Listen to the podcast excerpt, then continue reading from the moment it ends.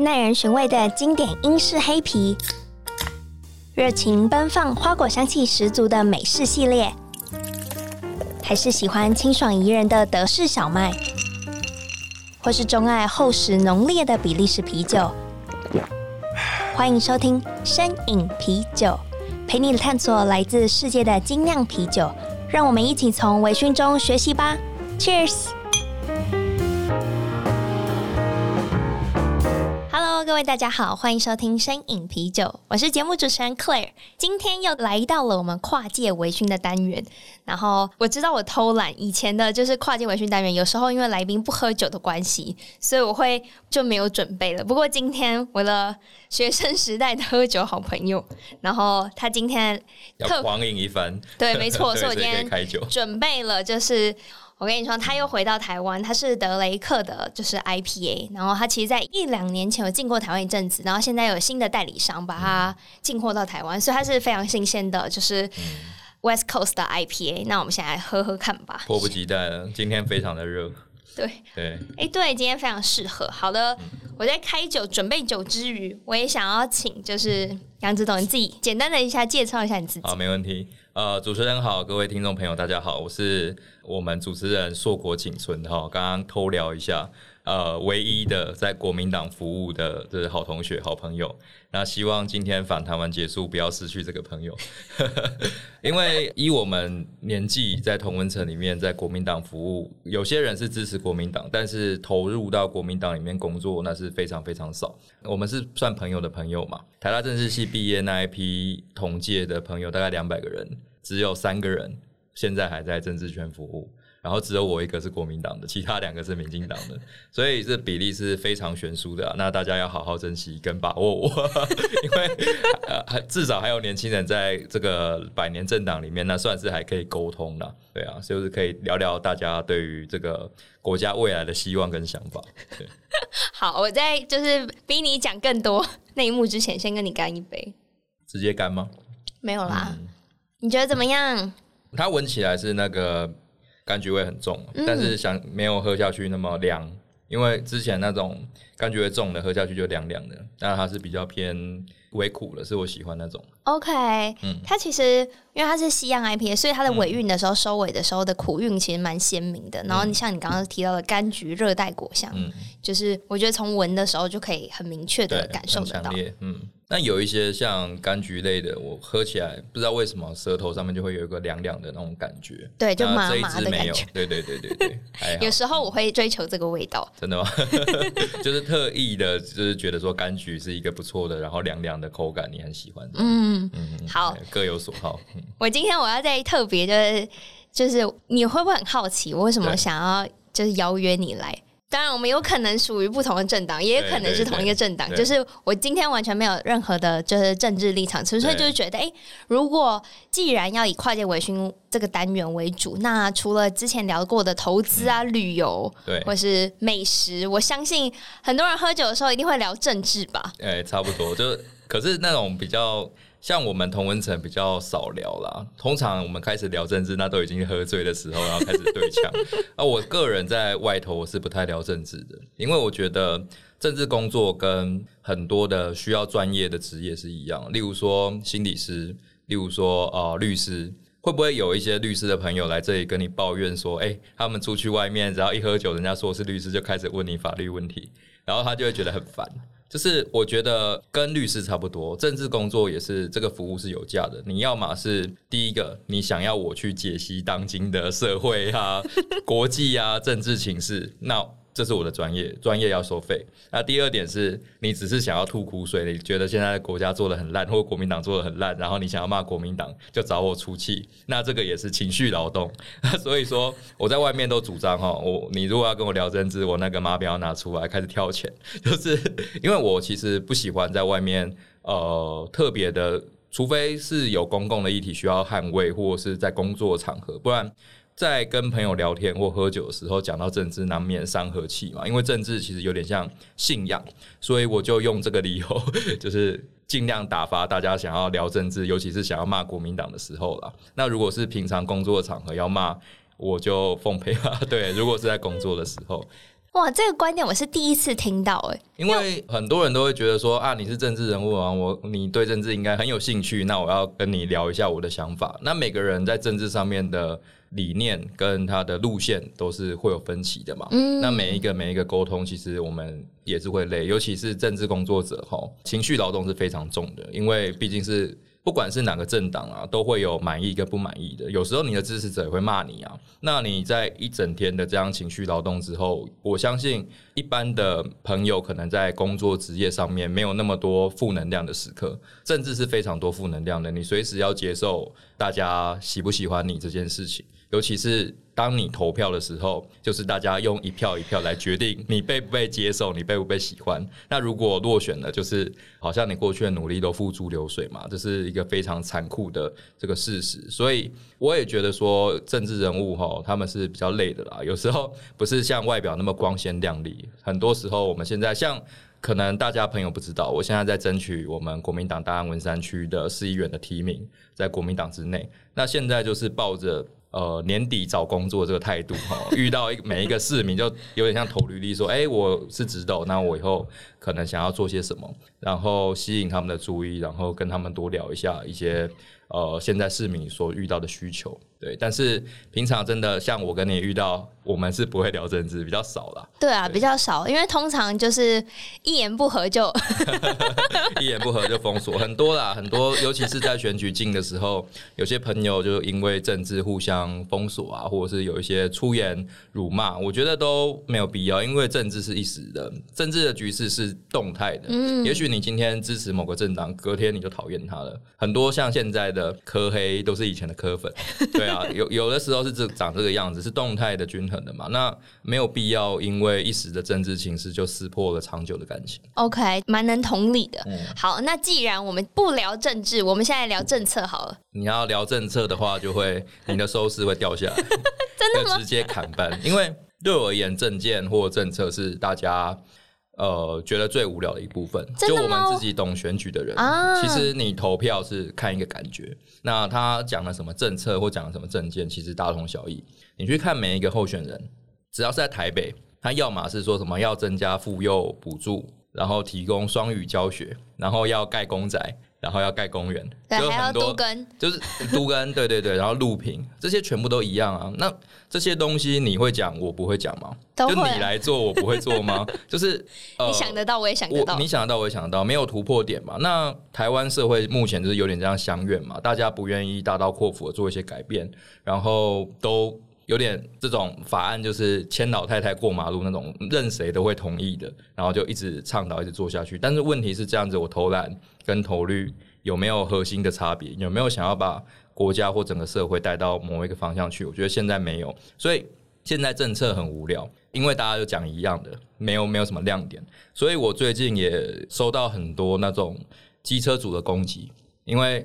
呃，我最近提了一个政策，那个是我去年十二月的时候受访，我不知道为什么最近才突然又爆出来。我提了一个政策，说我要消灭机车族。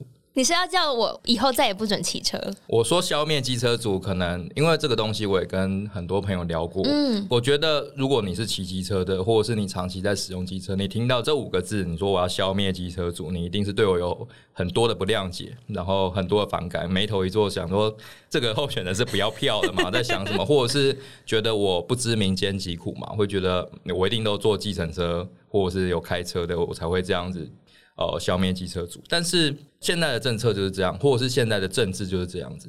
你在讲的是政策，但我在讲的是政治跟新闻。当一个政策没有人有兴趣去聊，没有人有兴趣去讨论的时候，这个政策是死的，它没有办法被大家讨论，嗯、没有办法被大家辩论，那就会永远是像都更这样，只要人人人人都觉得好好啊要做，但是要做什么？然后现在还在扭步嘛，因为二十年前郝龙斌的时候就在谈都更的这个议题哦，也在谈像松基迁移啊，松山机场迁建，这些我都听过，这个也是二十年前就在做，嗯、那有什么改变嘛？所以当我们要。如果要尽力让一个政策被曝光的话，我们一定要有一个辣眼睛的这个 title，这就是现在的趋势，尤其是网络时代。所以我当我喊出消灭机车族之后，我底下是有论述的。我底下的论述是，这个是一个二十年的台北市的愿景工程。我们过去有机车瀑布从中永和过来，那当然这个被誉为世界奇景嘛。那但是你说实在的，如果在二十年之后还是长这个样子，会让人觉得台北市有点可惜啦。因为路幅就这么宽，你机车的站位或者是你一人汽车，就现在有有一些诟病嘛，就是只有一个人然后开一台汽车这样子的站位会让。你你路就那么宽的情况之下，机、嗯、车多了或一人汽车多了，你的人行道就缩减，对，你的自行车的路网就没有办法去再多出来，或者是你公车的班表就被排得死死的，因为本来可能可以同时通行两台公车，但是现在变成机车占据一格，那都是要去解决问题。所以二十年后，希望让透过逐渐的，例如说现在汽车费率。客运者通过要可能有些格位可以调整到一百五十元一个小时，那我觉得是比较这个方向是对的，或者是他现在在做机车格，在某些区域收费，未来的大目标是哎全区都要收费，台北市全区都要收费，而且收费费率可能不是像现在这样子一次十元二十元，是可能每小时计费。那你让机车族让汽车族有这样子比较高的费率，你要回馈给。这些通勤人啊，因为现在很多人就是觉得机车很方便，而且先不要讲可能是外送员或业务这种人在骑机车，他是非常的辛苦的，也是港口郎，可能可以有更特别的补助。但如果是两点一线，就是你只是家里跟公司通勤这种骑摩托车的，对不对？就应该可以想办法让它有大众运输的这个使用习惯。那当然，使用习惯要改变绝对是困难的，因为。大家都既然有习惯，就害怕改变，所以你要有一些棒子跟胡萝卜。棒子就是我刚刚所讲的，柯文哲现在在做，就是把费率提高。那胡萝卜是什么？现在没有啊，现在就是一二八零的月票嘛。那我觉得说，与其你把机车现在有报废，然后让你去转卖那个电动机车的这个补助费用，大概呃五六千块，我觉得你可以柯师傅如果大胆一点来做，或者是我以后当议员来做，我会希望你报废你的机车。你可以换两年的免费大众运输使用，嗯，也许就可以让他改变使用习惯，因为不用白不用嘛。但是两年之后，他可能就习惯了他这样子通行方式，是不是可以从机车现在要报废的人开始着手，然后就让他变成说使用大众运输工具？但是如果我是纯粹的去讲说，二十年之后我要提升大众运输工具的使用，没有人会理我这个政策，所以我用消灭机车主这个比较耸动的标题啊，当然会有一些。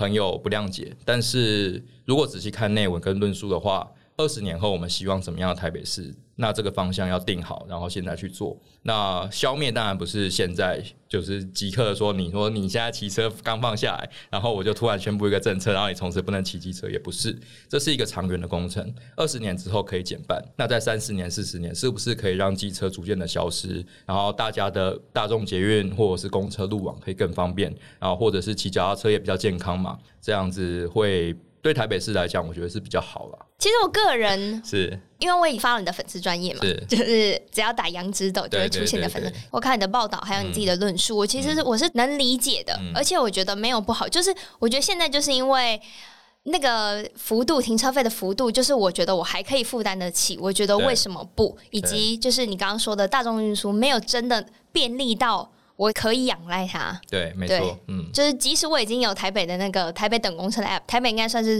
全台湾最方便的，就是坐公车啊，捷运。就是如果台北做不到，其他县市也做不到。对，所以我当然是能非常能理解，尤其是就是大家都是就是骑机车长大的嘛，对，我也是啊，对啊，那么天气那么热，谁想要在？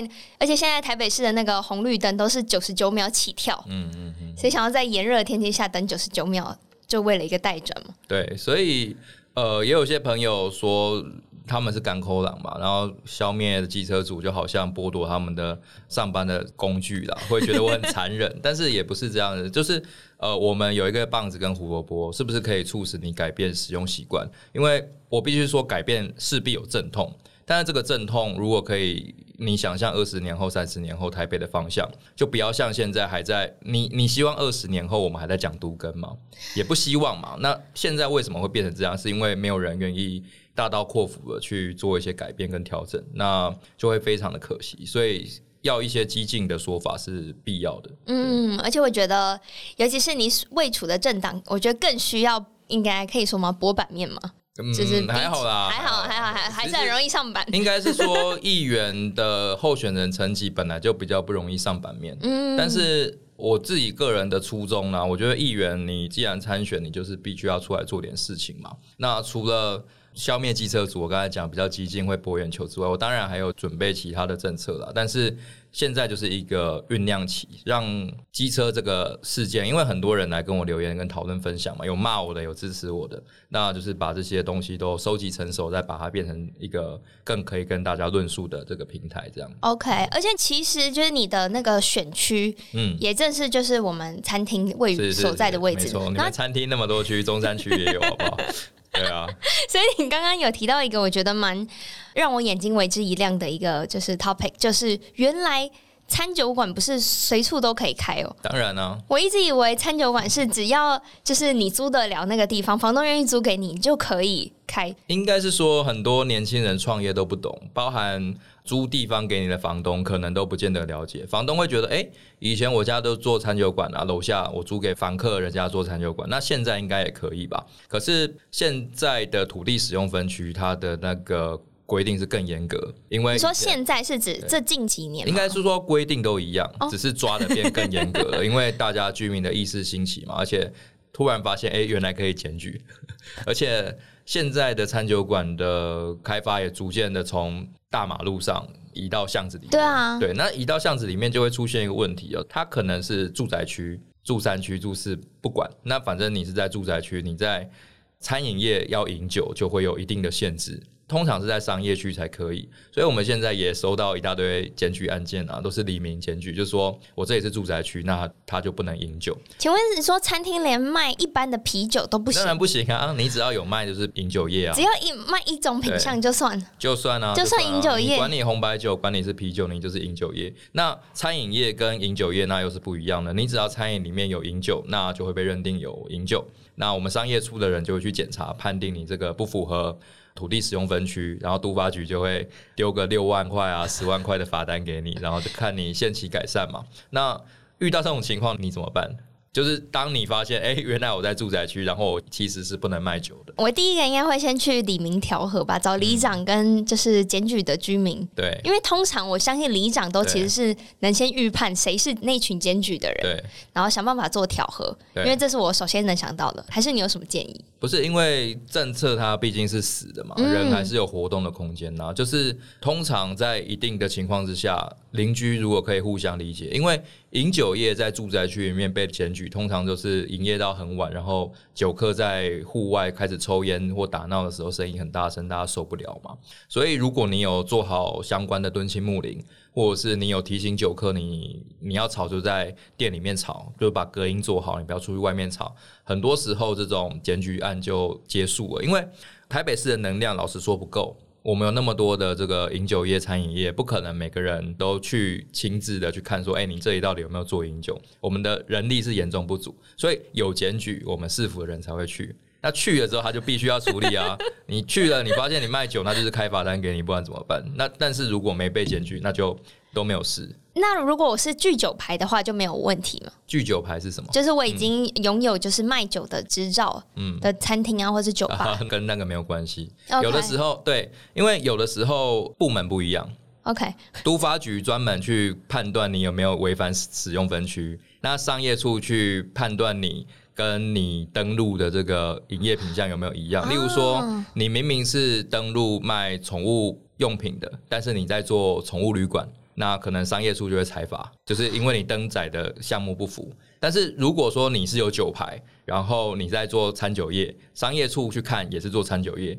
但是都发局认定你说你这里不能做餐酒，你就会被都发局罚。哇，对，所以这个是非常复杂的。有些人现在在创业，那就必须要小心。你要去看，呃，尤其是现在台北市哈，我们餐酒业是非常的兴起，很多的店啊，在仁爱路巷子里面，很多都被抄了，都陆陆续续的接到，我们也接到陈情啊，不管是李明陈情或者是业者，对，都有。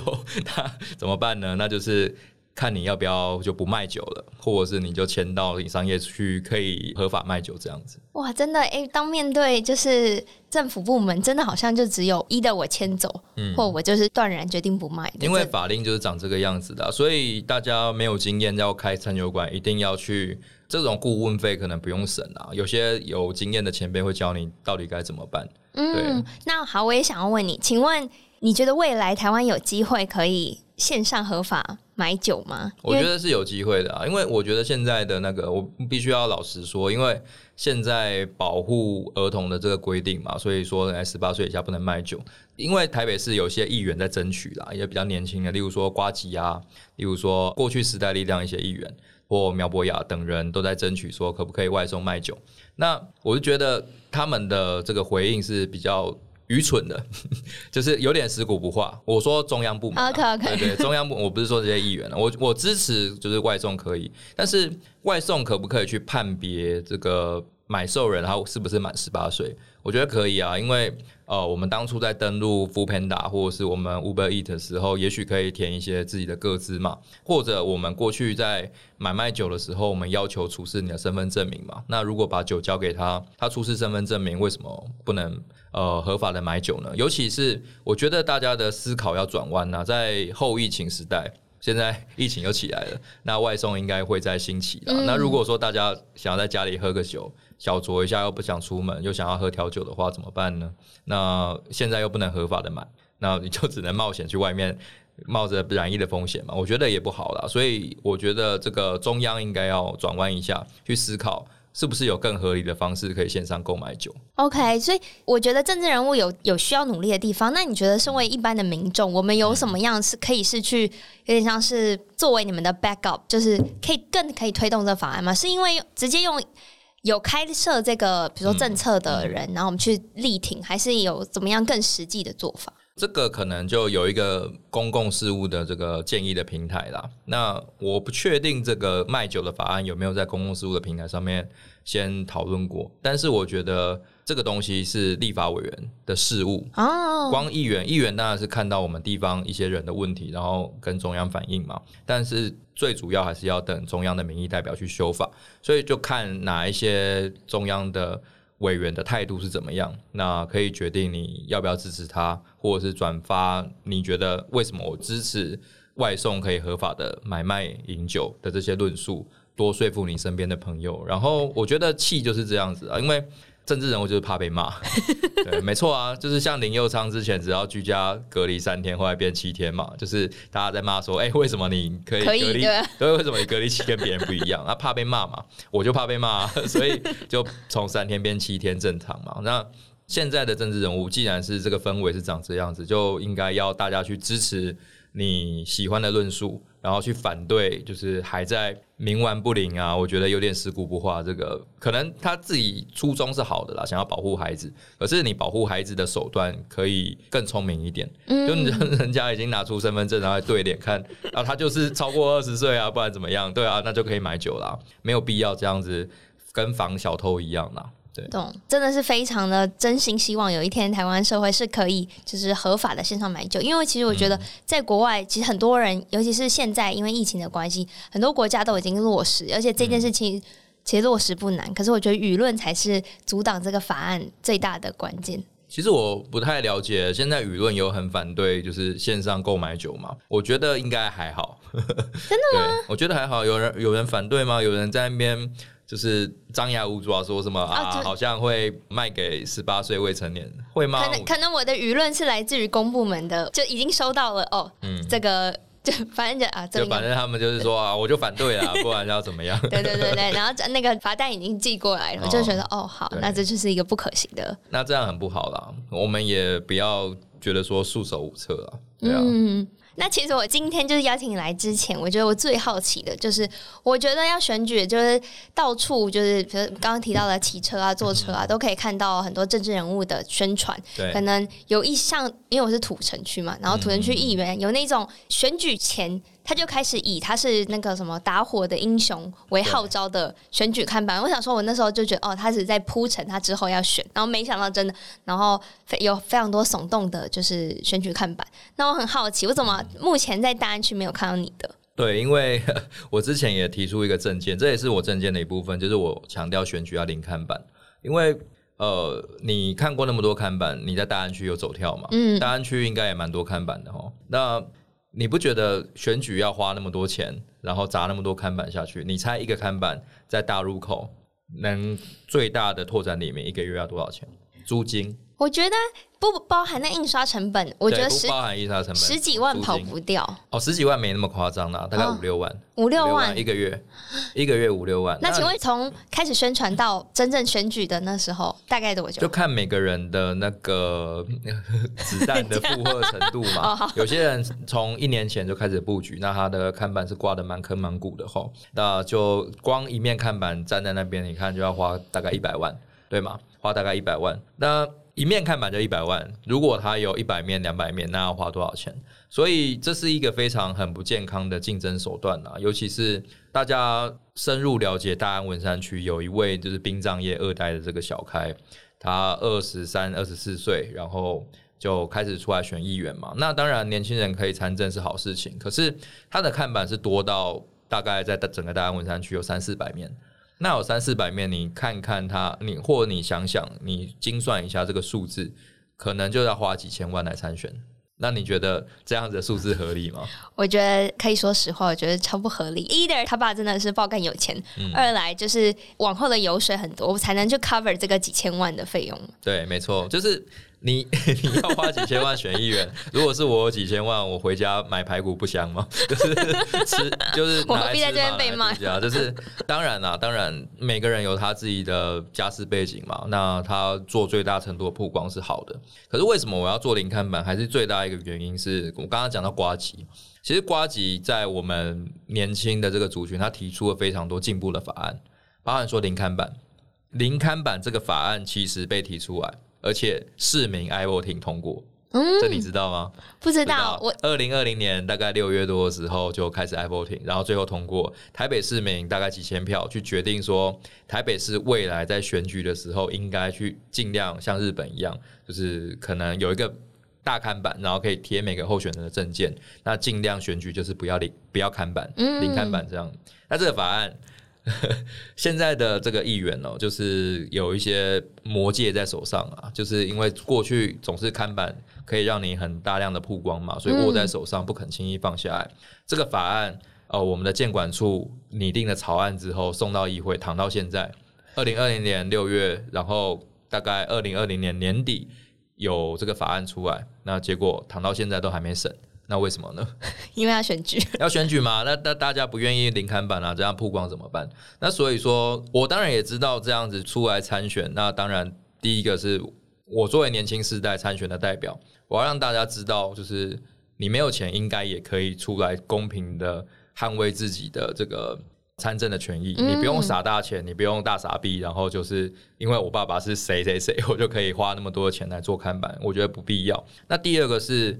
既然台北市的市民用 iVoting 的方式决定要这样做，你身为一个民意代表，难道你不应该以身作则来遵守吗？我觉得是需要的。所以基于两个理由，第一个是你也觉得这样的花钱太夸张吗？你以后怎么补得回来？对啊，你到底是要 选上是要为民服务，还是要做生意，然后把钱捞到自己口袋？这就会有一个疑问在嘛？那再来第二点，说市民通过的这个法案，你都不愿意落实了。你怎么期待他以后会听取民意呢？嗯、所以基于这两个理由，我选举是零看板的啦。那所以说，在大安文山区或者在哪里，你如果看到看板吼，你就在心里头默念：哎、欸，杨志斗零看板，杨志斗零看板。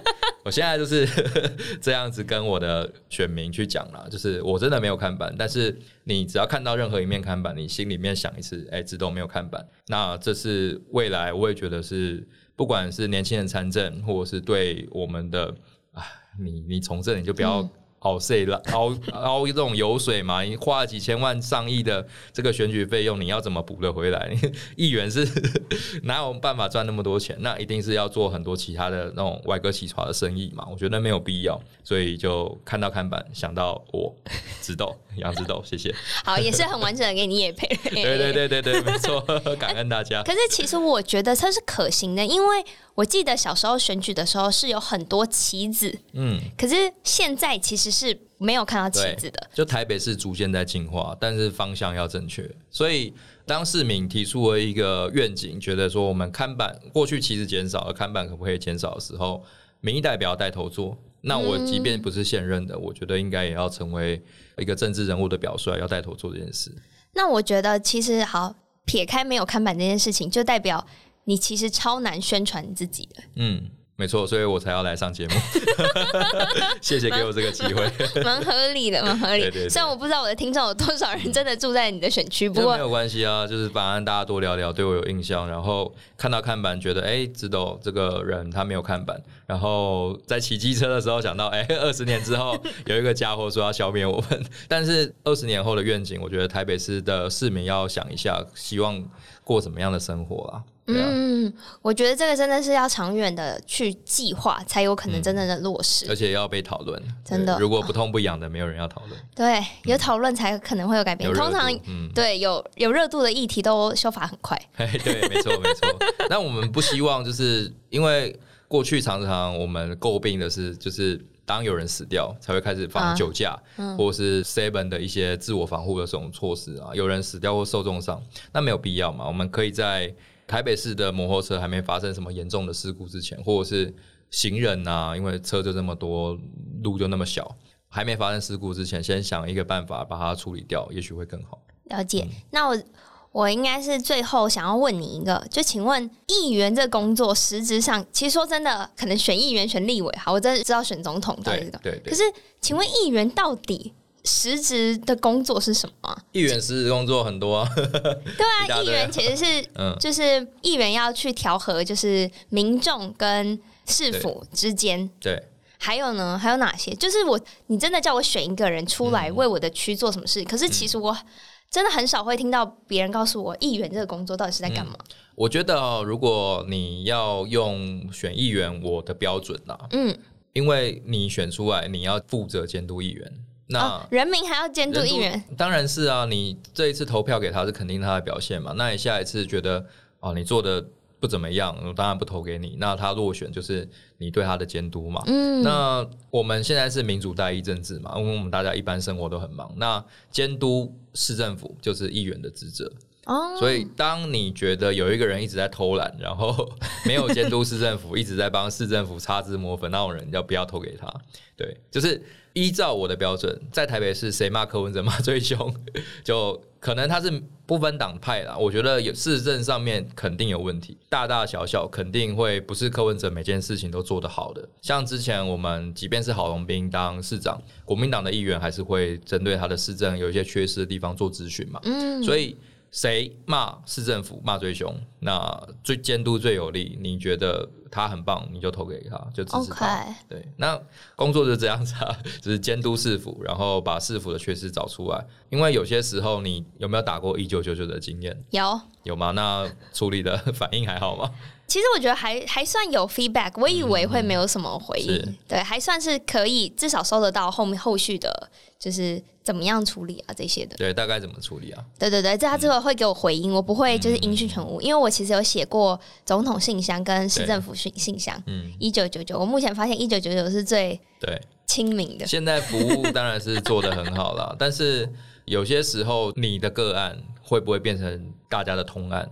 例如说，我们在过去有接一些陈情服务的时候，有一个人他房子就空在那边，但他发现他缴了多一笔税收，就是他发现他的房子被人家拿去申请租屋补助，就也不知道怎么得来的这个契约哦，或者怎么样，反正被拿去做租屋补助。那他的本来房子是自己住的嘛，结果就因为人家去领了租屋补助，他的房子变成租给别人，那房屋税就收的比较重，他就觉得莫名其妙啊，怎么会是发生这种事情？结果跑来跟我们澄清。那成型之后，我们觉得，哎、欸，这件事情好奇怪哦，怎么会有这种事情？难难道台北市政府或者是我们整个台北市有很多这种情况吗？我们一查一九九九，发现有六七十件都长这个样子，就是很多人就是明明家里住的好好的，就发现他要多收房屋税什么的，然后发现他自己的房子被拿去诈领租屋补助，那一个月都是六七千块，那就是有这种蟑螂就是在作乱嘛，然后诈领市政府的补助，那个案就会变成一个通案。嗯，那也许你就是单纯反映一九九九你遇到的问题，但是议员可以透过再去修法去找到说，哎、欸，原来这个东西是台北市很多人都面临到的这个麻烦.所以就要跟市政府反映说，你们是不是可以通案来做处理？应该议员跟我们平常做一九九九的差别是长这个样子。了解哇，这样我对于议员更有那个具体的有了解哈，所以我们一定要做选民服务啊，因为。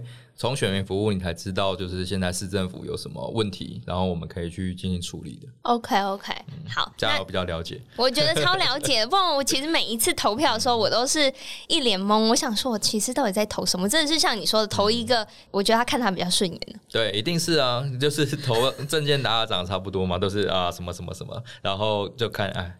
这个女生长得蛮正的，就把她投给她。所以我觉得，就是最近我看到的看板的议员都是真的是美女啊，真的，就是美女会加分的啊，这也没办法。我们作作为男性，就当然是稍微吃亏一点，不过就更努力嘛。那你记不记得你上次二零一八投票投议员投给谁？哇，不记得哦。对，因为其实大家投票如果有去投，大家有印象，一定是去投首长。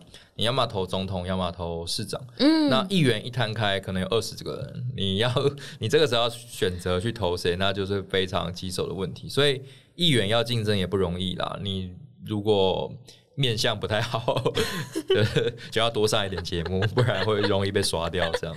对，而且我觉得其实很重要，还有一点就是，虽然我觉得这个建议超级，你应该早就知道，那个照片真的要好看一点，因为当全部摊开的时候，那个当下。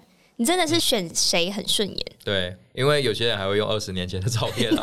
对啊，那没办法，这个东西好像是有法令可以去去管的，不能跟现实差太多嘛。但是大家都就是那个魔界嘛，你你看隔壁的人也这样子，然后我左边右边的人都是用二十年前的照片，那我就跟着用嘛，反正他又不会检举。